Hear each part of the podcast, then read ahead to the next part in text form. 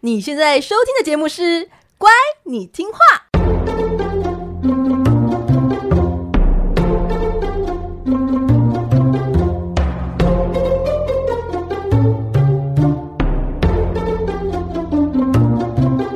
每集介绍一则故事加一幅名画，从故事的关键找出欣赏艺术的线索。只要听懂故事，就能够看懂名画。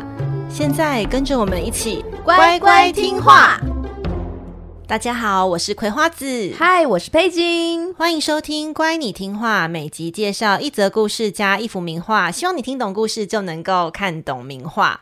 哎，佩锦，我们上集不是有介绍，就是我们最近很爱用的洗发精跟护发素吗？对啊，我们推荐给了大家。就是我朋友听完之后，他有私讯我说，就是我真的是疯了，为什么要一次买六瓶洗发精？真的很夸张。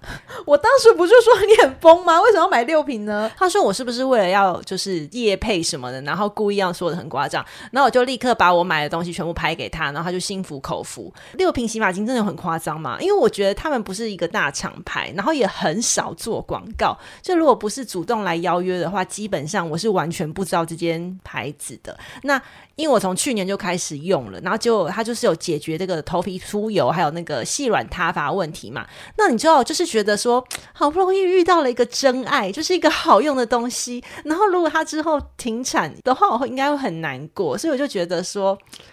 应该要买起来囤货，所以你就是婆妈的心态啦。对，而且呢，就是今年刚好有开发夏季酷凉版嘛，所以我其实是买三瓶酷凉版跟三瓶一般版。然后你看这样子，我春夏秋冬都可以依照季节去洗头发，你不觉得很棒吗？哎，我跟你说，你的想法跟我先生的想法也一样，因为我有说他就是。跟我们一起就爱用这个洗发精了嘛，对不对？那上次有人问我说：“哎，奇怪，为什么佩锦你上次说你跟你先生那个洗发精、沐浴都都是分开用？”哎，我才发现很多人是一起用的，哎。我发现，哎，男生女生不是有时候用的是不一样的吗？因为我跟我先生的话，我们的洗发精是分开的，因为我们的头发的那个油性不一样，哦、对啊，发质不同。但是我们的呃沐浴的部分是一起用，没错。而且我们连就是那个沐浴皂、沐浴、嗯、沐浴球球也都是一起用。哈，我不行啊，我是分开。但是我跟你讲，哦，这这边有一个小故事，真的是很值得跟大家讲。我们。很多东西是分开用，然后只有最近这个洗发精我们是一起用，然后也因为这洗发精一起用呢，我先生他其实在前几个月他就买了一个沐浴棒，就是可以刷背不求人的刷背，他就觉得说，哎，这沐浴棒很不错啊，哎，我也就是邀请你一起来用啊，对不对？他好用的东西大家用这样子，那我就说哦好，那因为我已经有个沐浴球了，所以说实在的，我就偶尔才用那一个沐浴棒。结果有一天呢，就最近他就跟我说，哎，你还有在用那个沐浴棒吗？我说有啊，我偶尔会用啊。我以为他只是要问我就是使用心得，他就说啊，是哦，我拿来刷地板的。啊，他给我清洁浴室的地板用那个刷，然后没有告诉你，他没有告诉我，我真的，他好值得被欠杀哦。我我真的快被他雷到，快晕倒哎。然后我就说，我就被他讲完之后，我身体越来越痒的感觉。所以他拿那个刷地板刷多久了？他说他刷了大概一两个月，Excuse me，而且两个月，对，你要嘛就把它放到那个你知道工具间嘛，那你还给我放在我的沐浴球旁边，你说我是不是被他快要气死了？啊，婚姻真是难维持啊！哦，所以现在正在挟怨报复，在节目上大聊特聊他的不是吗？没有，就特别讲说啊，我们现在目前除了沐浴沐浴棒已经没有了嘛，这样我们现在目前共用的就是只有洗发精了哦，维持夫妻一样的香味，对，就只剩下这个洗发精拯救我们的婚姻了啊。这个婚姻的维持真的是一个大问题。对啦，所以就是说，如果你最近在婚姻中或者在工作上遇到各种就是让你气急攻心，然后满肚子火的状况，我其实我觉得酷凉洗发精就是回家的时候好好搓搓头皮，就是一个可以消消气、降降火的一个好方式。好啦，让我们进入本集的节目。上集节目中呢，我们介绍了女武神瓦尔基利。女武神的重要工作呢，就是每当战争结束的时候，他们就会骑马赶到战场，把战死沙场的战士灵魂打包带走。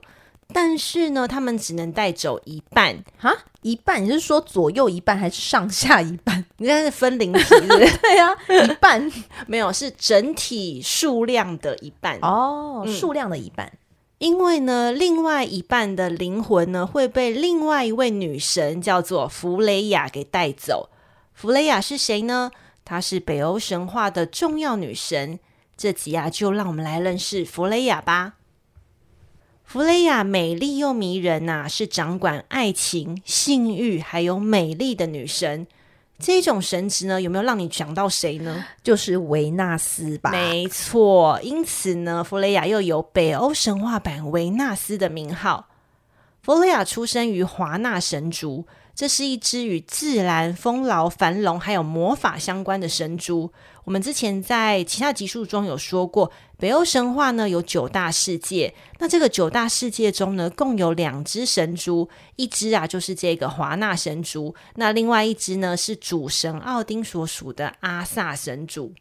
可是呢，在远古的时代，华纳神族与阿萨神族曾经发生过激烈的冲突。这个战斗呢，持续了很久很久，而且不分胜负。直到两方诸神厌倦了这种无谓的厮杀，决定举办休战的调停会议。在休战的调停会议中呢，双方啊约定好用交换人质的方式来达成和解。华纳神族呢，他交出了他们的海洋之神尼约德。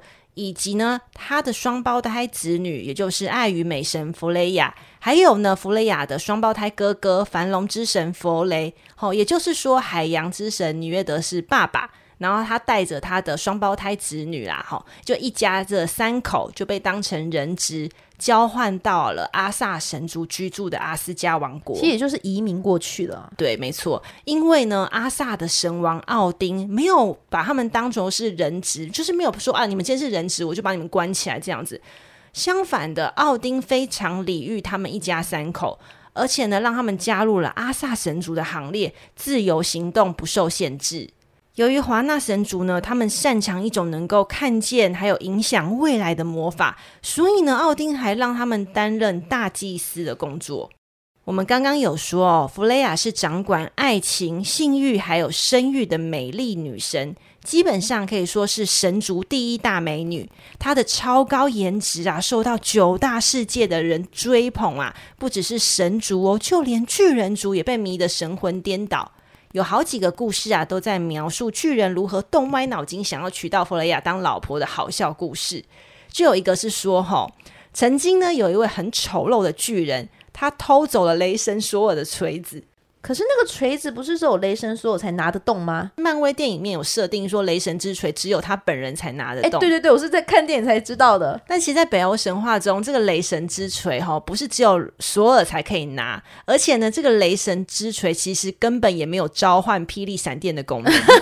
这一切都是哎，漫画跟动电影给大家太多的一些呃一些影响，这样子。嗯。那这个故事是这样子，是说。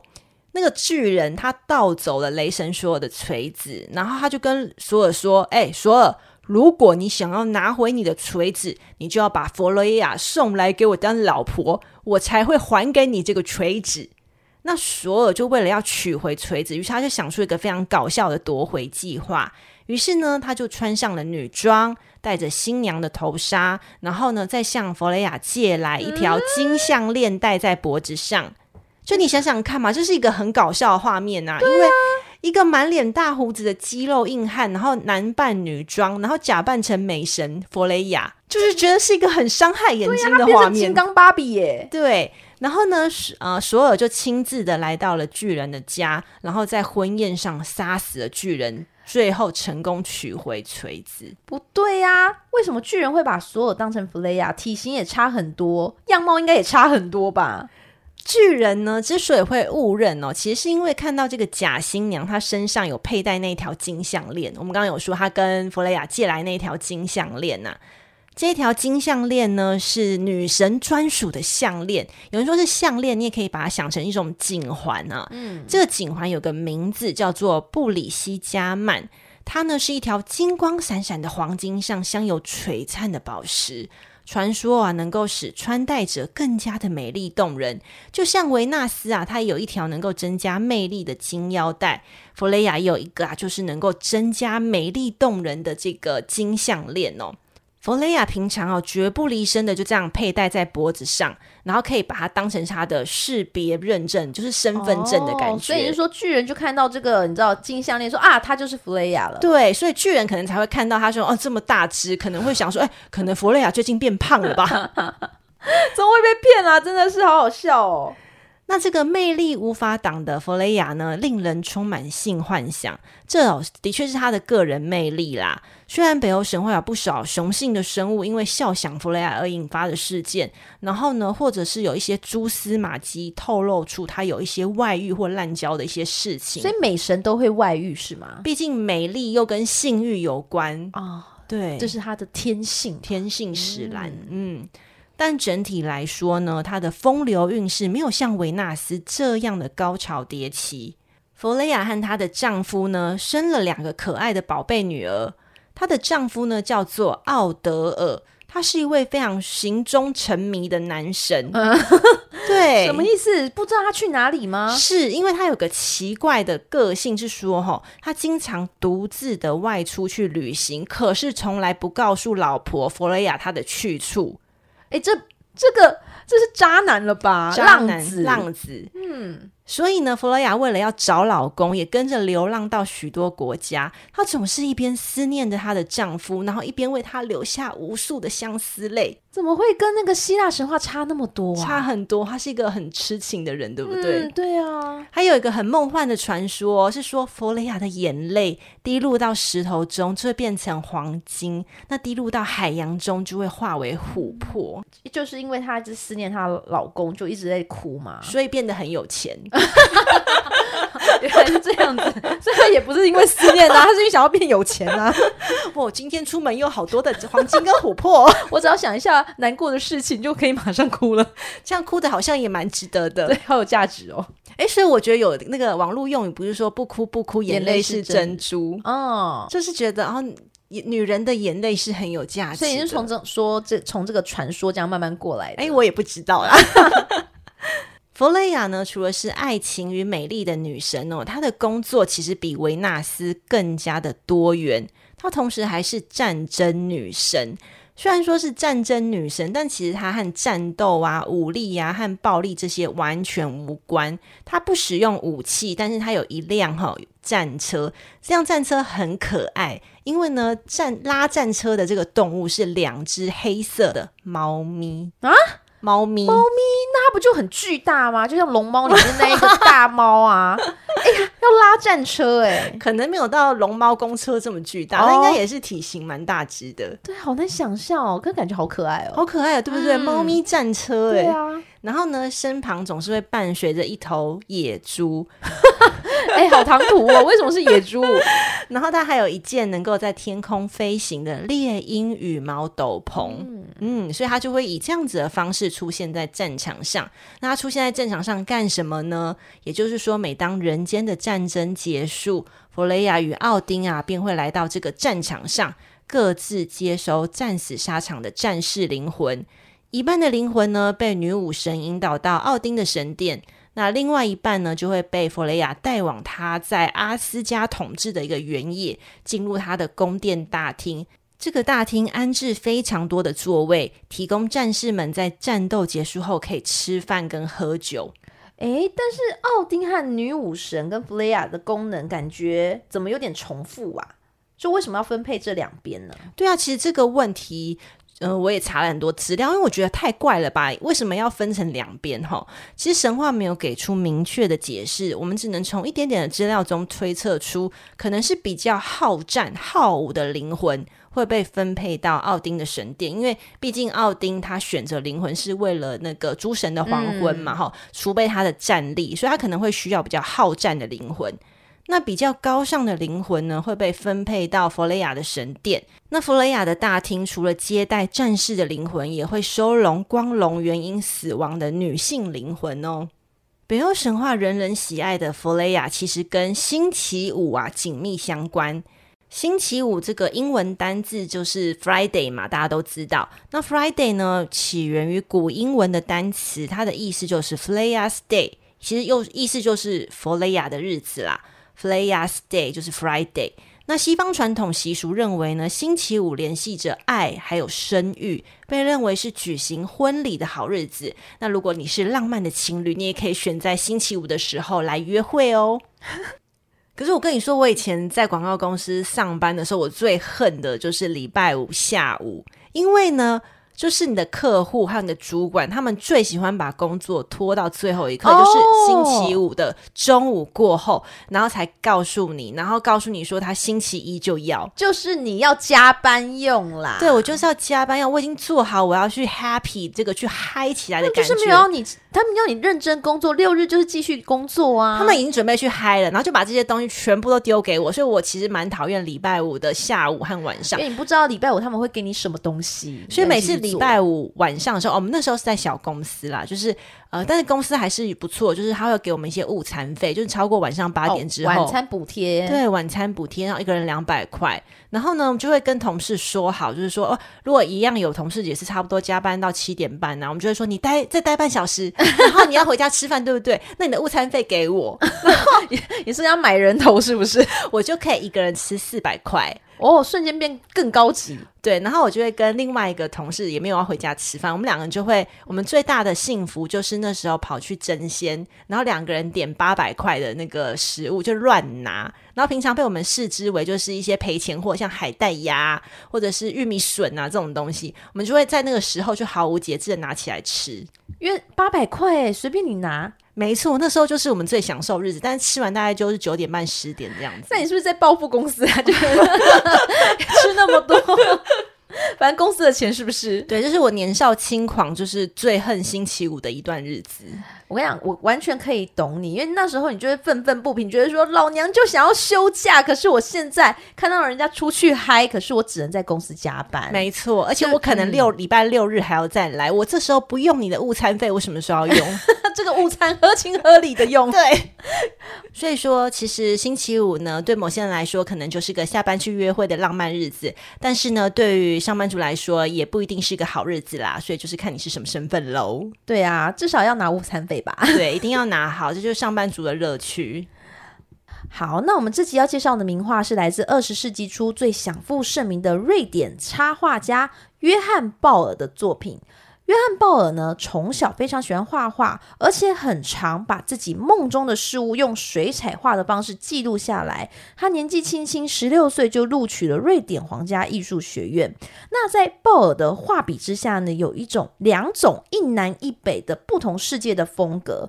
一个是阳光明媚、色彩非常绚丽那种地中海，那是他在意大利之旅后以文艺复兴就萃取出来的风格。那另外一种画风，就他在游历北北欧那种拉普兰地区，他接触了萨米文化的风格。那什么是萨米文化呢？萨米文化就是来自萨米人呐、他们就是北欧的一种原住民，主要居住在那个北欧的芬兰，全世界仅有十四万人而已。而萨米人的生活中非常重要的工作。就是驯鹿，在他们的语言中，就是光是跟驯鹿相关的词汇就有四百多个，哎，四百多个很多，到底是有什么东西可以跟？你就把它想，就是教鹿去走路，教去大便之类的，就把它想说跟小幼儿在教他的时候，那哎握手 换手 没有啊？可能就是有这样的词汇，有四百多个。那动画那个电影就是有一个《冰雪奇缘二》，不知道你知不知道？应该很大家都知道？有，看过。对啊，那个生活在魔法森林里面的那个原住民北乌卓族，就是以萨萨米人做这个取材的蓝本。当时那个电影团队就是还造访他们那些养驯鹿为生的萨米人，才能完整形塑出就是电影中那可爱又优雅的游牧民族哦。而鲍尔的创作部分呢，也受到这个文化非常深远的影响。那尤其在他二十四岁的时候，有受邀为一本瑞典民间故事书，叫做《侏儒与巨魔》，创作了水彩的插画。诶，这本哦，这个画作一出来哦，撼动了整个瑞典呢。因为他的插画就是开启了，就是人们对瑞典的民间故事的风景啊，整还有。整个的不同的见解，而且巨魔这个角色也成为鲍尔笔下最著名的生物。因为他笔下笔下的生物很多啦，因为他这本书里面有仙女啊，有侏儒啊，有骑士啊，有公主，都被他画的非常的栩栩如生。因为画的真的很好，所以有兴趣的小乖乖你听到这里的时候，就可以先赶快去搜寻一下他的插画了。没关系，我们这一集的 IG 会放上他的《侏儒与巨魔》，哦，就是约翰鲍尔的插画。那你就往后翻一下，对对，翻一下，然后记得要追踪我们的 IG。嗯，因为他我自己看了非常喜欢，因为他画作就很像呈现一种梦境的感觉，就有种真实但又奇幻的不可思议。那他对自然界的描绘，你仔细观察，他其实描绘的非常的细腻。那可能是因为他以前就是从小住在瑞典嘛，那瑞典是森林覆盖率非常高的国家，他可能从小就在那种斯摩兰的黑森林里面漫步，想象着，因为他很喜欢做白日梦嘛，嗯、所以他就想象很多生物在这里生活的景象啊。所以你可以在他的画作中就看到他丛林中的植物啊、苔藓啊、蘑菇啊，他们那种细致的描绘，真的非常的细腻哦。而且作品中还经常出现妖精、精灵。还有其他生神秘的生物，就充满着想象力。那当时我说这一本轰动全瑞典那一本书，哈，出版商呢后来就拒绝让他保留就是插画作品的版权，之后他就终止了合作了。但没想到出版商真的没想到，他就失去鲍尔这个插图的书籍，哎，销量就一落千丈了。天哪！所以是包尔一人支撑全出版社，哎，哎，可以这么说，哎。可是我记得他后来有回国，对对对，因为一落千丈，所以出版商又继续找他，拜托他再回来，求求你，然后他就可以这时候趁机再加价。对，但是呢，在鲍尔三十六岁的时候，就世界还深陷战争的阴霾中，鲍尔就带着妻子还有两岁的儿子就离开了，就是乡村，他们希望在就是首都斯德哥尔摩的新家重新开始，但无法开始，因为。他们在搭乘那个渡轮的时候，在暴风雨中就整个倾覆了，嗯，没有人生还，好可惜哦。对，因为这悲伤的消息真的来的太突然了，你知道吗？就造成瑞典那当时的就是啊，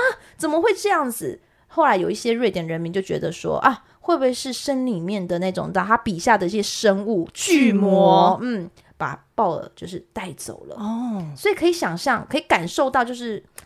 鲍尔在瑞典人心中那种传奇的地位，神秘的那种，你知道，跟童话绑在一起那种感觉。嗯、对啊，虽然鲍尔最有名的是插画啦，但他一直想用油画来创作他所谓的真正的艺术。其实我觉得他 真正的艺术这件事情有吗？艺术不是很广泛吗？我觉得艺术很广泛这件事情是在我们现代人眼中，可是，在他们这种古典艺术一路下来的这些艺术家，他们会认为说，这些水彩的插画就只是作为这个养家糊口的一种方式。嗯、那什么叫做艺术？就是真正的油画，而且还是要画那种大幅的历史画，才叫做真正的艺术。对，以前那种阶级还是蛮明确的，哈，等级就是你想要成为就是一种主流的画家，你就是必须要交出就是大型的。历史画，对、嗯。那我们今天要介绍这幅作品呢，是一九零五年的油画素描弗雷亚。有人说呢，他是以他的妻子艾斯特作为模特儿所创作的哦。那我们现在就一起来打开 IG 欣赏一下吧。好，我打开喽。那我们可以看到画面中央的女神弗雷亚端坐在海滨的礁石上，背景呢以成就感的色调凸显了前方的女神。她双手轻轻拨着金黄色的长发。袒露着妩媚但很健美白皙的胴体，硬挺的胸部，结实的腹部线条，带着自信大方，闭着双眼，浅浅的微笑，呈现出优雅自信的女神风范。而且她的脖子上看得到我们刚刚说她的专属的金色项链，没错，就是她圈这样，对，颈圈超美的。这幅画完全展现鲍尔的画作风格，就是非常浪漫主义，将自然的景色跟女性的力量，就是美丽融合起来。其实关于北欧爱神就弗雷亚的绘画佳作，就是不胜枚举。但这幅油画，我觉得营造出非常静谧感的梦幻气质，就是很低调但夺人眼球。我觉得非常适合拿来当手机桌布，就黄金色的绣法很招财的感觉，有没有？因此到现在哈，直到现在，就是约翰鲍尔的插画依旧用不同的方式被大众欣赏。像是他的经典作品，我们刚刚说的《侏儒与巨魔》的这个插画，诶，就出版成炙手可热的塔罗牌哦。还有在二零一八年有一个 Netflix 的原创影集，就是莎宾娜的战力冒险，里面的一些场景啊，就是在那个什么斯佩尔曼太平间，还有隐隐形艺术学院那边。场景中就用了很多他的作品，你们大家可以去看一下。嗯，我在你的推荐之下特别去看，这个哦，你可以可以去看一下。那目前我们今天介绍这幅画呢，就是被私人收藏者。然后他在一九一七年的时候呢，以这幅画为样本，帮一所女子学校的礼堂创作了一幅油画，这是他生前最后一部大型油画。嗯哎，但是我想要问一下，就是女校的礼堂上挂这一幅图有合理吗？哎，我觉得哈，如果我以前的高中，就我们两个都是女校，对不对？嗯、我以前如果高中他是放这一幅图在我们的礼堂礼堂上面，哎，我觉得很棒哎，我会充满信心哎，因为以前我们就是青春期，你们遮遮掩掩嘛，害怕就是会害羞自己的胸部，对不对？对。现在如果看到一个女生这样啊，抬头挺胸，袒露自己最自信的地方，哎，我觉得我呃青春期应该会过得。更自信一点，那我应该要建议我们以前的女校说，把那个礼堂上国父的 照片拿下来，换成大方展露裸体的女性。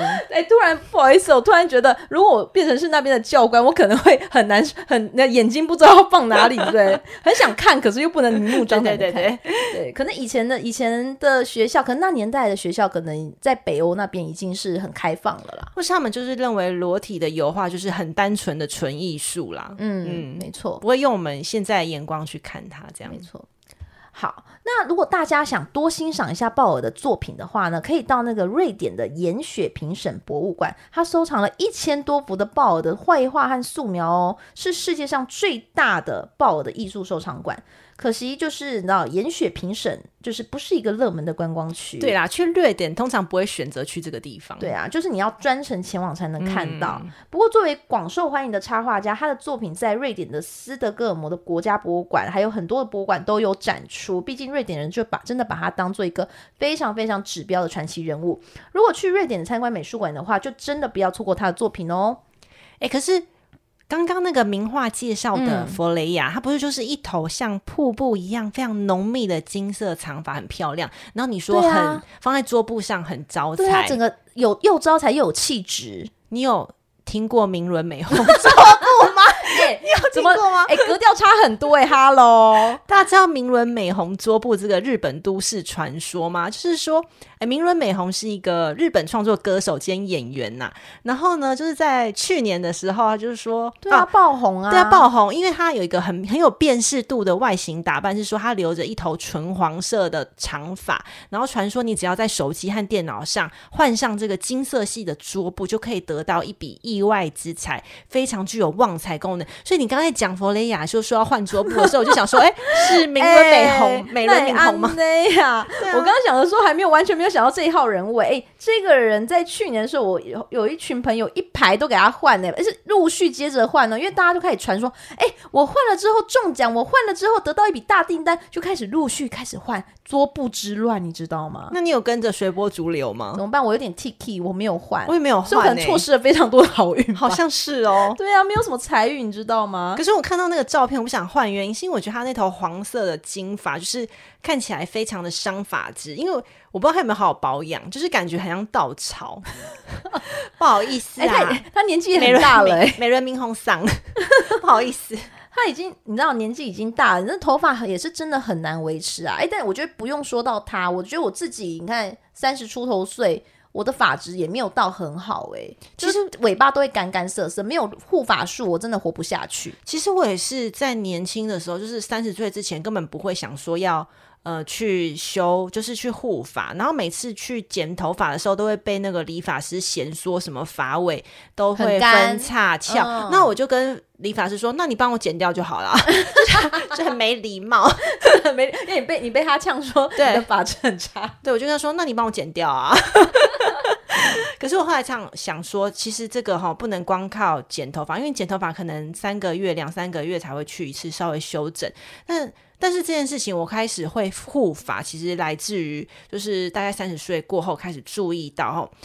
印象最深刻的一次就是有一次搭电梯，然后那电梯就是大家上班族女生很多嘛，大家人挤人的，靠得很近，然后你就可以看到说，你就站在最后面，就可以看到前面有很多女生，有些人头发就是在那种电梯灯光的照射下，有些人就。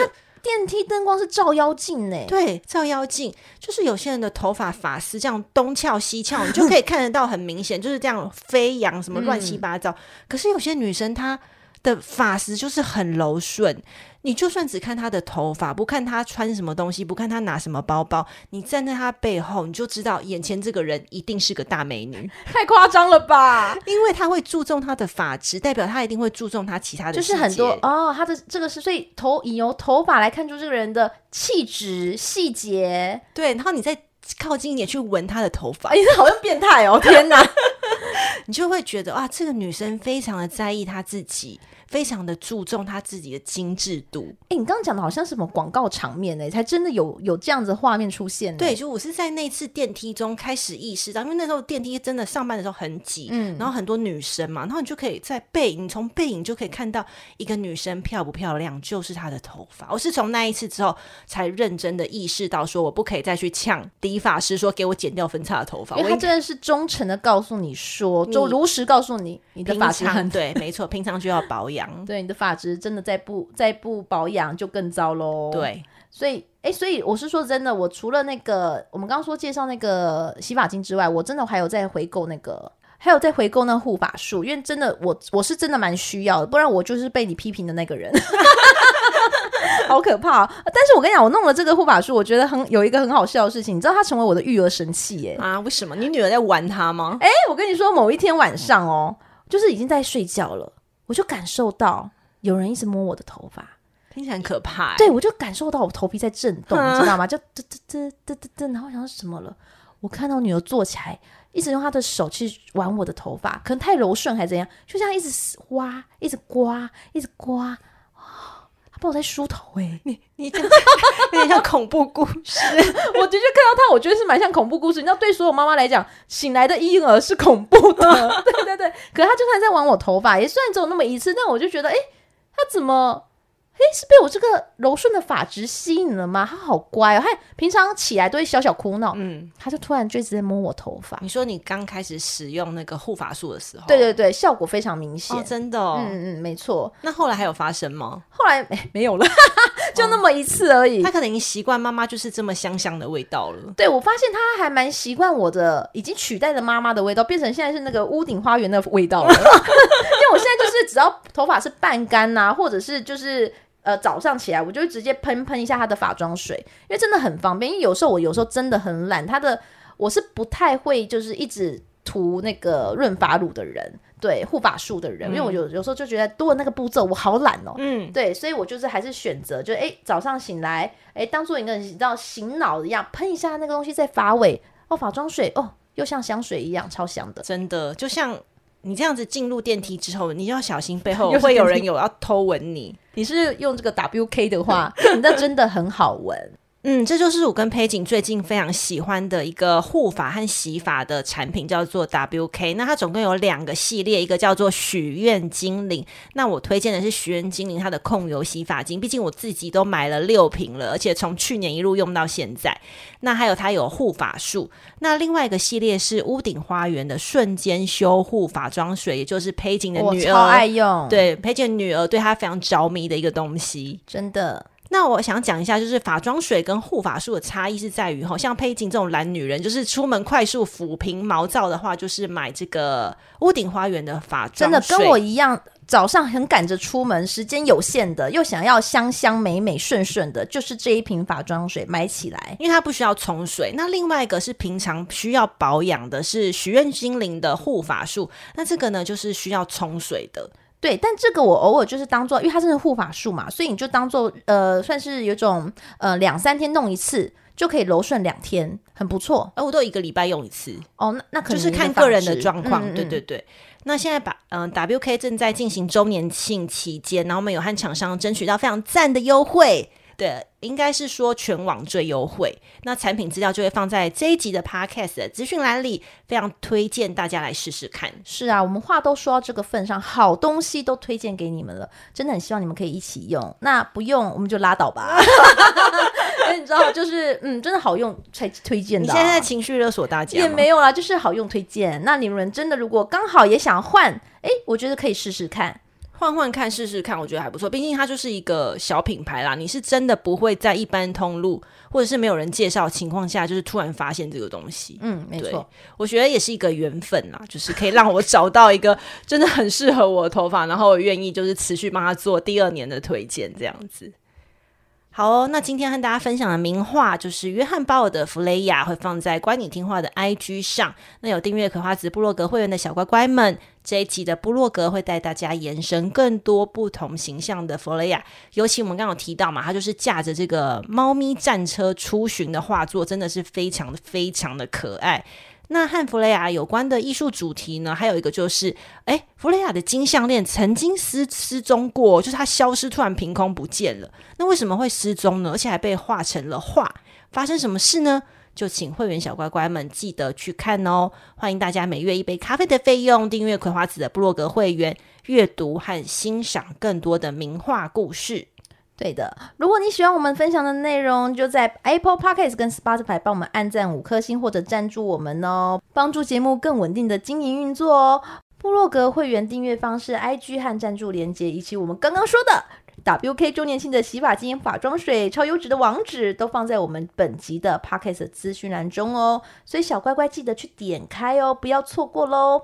那喜欢我们频道的，可以广利。大力的去勇敢的推荐，哎，听说你爸爸好像推荐了 不少的阿姨跟叔叔们来。我最近 IG 有发现，就是有很多喜欢译文知识的长辈们的加入。对，他们不是喜欢译文知识，他们只是就是喜欢我们，然后呢，慢慢去接受译文知识。哦，对，让他们多一点，你知道，就是他们已经慢慢年龄高了嘛，那多一点不同的，你知道，欣赏一下也不错啊。不然他们都完全都只看三立八点档，嗯、对不对？多看一下，应该我们今天介绍弗雷亚女神，有一种美的新的高度，让他们认识。是是是，谢谢佩金的爸爸，对，真的好谢谢他哦，帮我们带到，你知道，帮我们的那个收听年龄层带高一点。好，这个频道是乖你听话，那我们下集见喽，拜拜，拜拜。